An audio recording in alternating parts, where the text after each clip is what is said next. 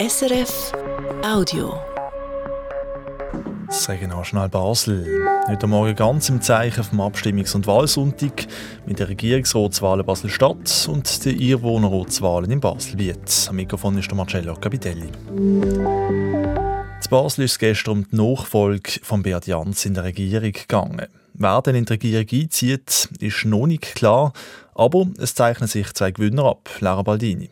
Der deutlichste Gewinner von gestern ist der Konradin Kramer von der LDP. Der Bildungsdirektor hat gestern nur sehr knapp das absolute Mehr verpasst und muss darum nochmal in den zweiten Wahlgang. Mit über 26.900 Stimmen hat er aber mit Abstand das beste Resultat gemacht. So gut hat er selber nicht einmal erwartet. Ich hätte nicht mit so einem sensationellen Resultat gerechnet. In diesem Feld von Kandidierenden ist das für mich wirklich ein ganz toller Schwung, den ich jetzt hier bekomme für den zweiten Wahlgang.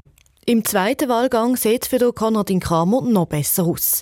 Seine zwei stärksten Konkurrenten, der Mustafa Atici von der SP und der Jérôme Thierry von den Grünen, haben sich gestern schon aus dem Rennen ums Präsidialdepartement zurückgezogen.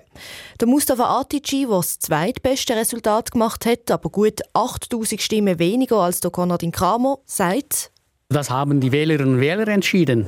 Und anscheinend sehen viele Wählerinnen und Wähler mich in einem Regierungsamt und dann vielleicht auch gut möglich in meinem Wunschdepartement, im Erziehungsdepartement. Und äh, das ist klar, dass ich dann auch das mit, mitnehme und dann auch äh, für dieses Departement weiterhin äh, zur Verfügung stehe. Der Mustafa Atici wird also sicher nicht Regierungspräsident und einen Weg ist auch der zweite Gewinner von gestern. Für den freien Sitz in der Regierung liegt er nämlich vorne und das deutlicher als erwartet.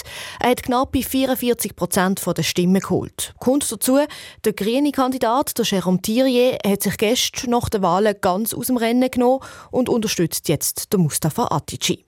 Damit steigt der Mustafa Atici mit Rückenwind in den zweiten Wahlgang. Sein Konkurrent im zweiten Wahlgang bleibt der Luca Orcese von der FDP und der sagt, obwohl er im Rückstand ist, ich bin zufrieden mit dem Resultat. Natürlich, der erste Platz wäre noch mal ein bisschen toller gewesen. Ähm, aber wir sind ja nicht allzu weit voneinander entfernt und der zweite Wahlgang fährt ja wieder bei Null an. Und darum bin ich da nach wie vor optimistisch. Die Entscheidung liegt beim Basler Stimmvolk. Das kann am 7. April nochmal wählen, wer die Nachfolge von Beat Jans in der Regierung soll antreten soll. Laura Baldini. Und wir bleiben noch im Kanton Basel-Stadt. Die Riechen haben über 70 Prozent Nein gestimmt zum Stimmrechtsalter 16.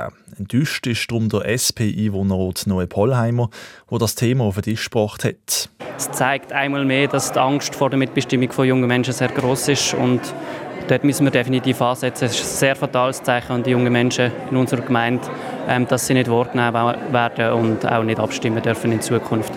Gegen die Idee eingesetzt hat sich die SVP. Sie hat gegen einen Einwohnerratsentscheid das Referendum ergriffen. Die Grossrätin Jenny Schweizer. Bei so einem wichtigen Thema, und es hat ja auch gezeigt, dass es wirklich wichtig ist, darf man nicht an der Bevölkerung vorbei politisieren. Ich habe immer das Gefühl gehabt, dass die Bevölkerung wird das nicht gutieren und es hätte es recht gegeben. Und darum bin ich umso glücklicher, ähm, dass wir richtig gelegen sind.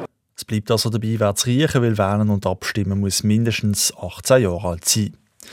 Und jetzt wechseln wir ins Baselbiet. Dort sind gestern die Gemeindeparlamente neu gewählt worden. Und verloren haben vor allem die Grünen, Roger Lange. Drei Sitze weniger in Binnigen, je zwei in Liestl und Rollschwil und je ein Sitz weniger in Rheinach und Brottelen. Die grünen Ortsparteien haben in Baselbiet gegenüber der letzten Gemeindewahl 2020 Wähleranteil und so zusammenzählt neun Einwohnerratssitze verloren. Ganz überraschend ist das nicht gekommen. Schon bei den nationalen Wahlen im Oktober haben die Grünen Stimmen verloren. Das allerdings nach einem Top-Ergebnis vier Jahre vorher. So sind sie jetzt zum Beispiel im Binniger Gemeindeparlament wieder genau auf dem Stand von 2016 und in Allschwil noch drüber geblieben.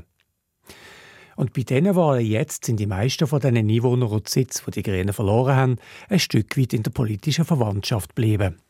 In Binnigen haben die Grünen Liberalen gerade alle drei grünen Sitze erobert und in Allschwil haben die GLP und auch die SP je einen Sitz zugelegt.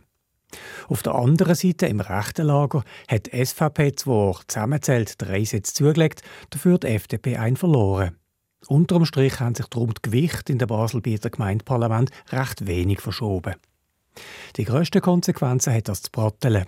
Bis jetzt haben nur dort SP und Grüne zusammen eine knappe Mehrheit gehabt, mit 21 Sitzen. Neu, mit einem Sitz weniger, ist das passé. Der Roger Lange hat berichtet Jetzt noch der Blick aufs Wetter. Sonne und Wolken wechseln sich ab. Das bei höchstens 10 Grad in der Region. Das war ein Podcast von SRF.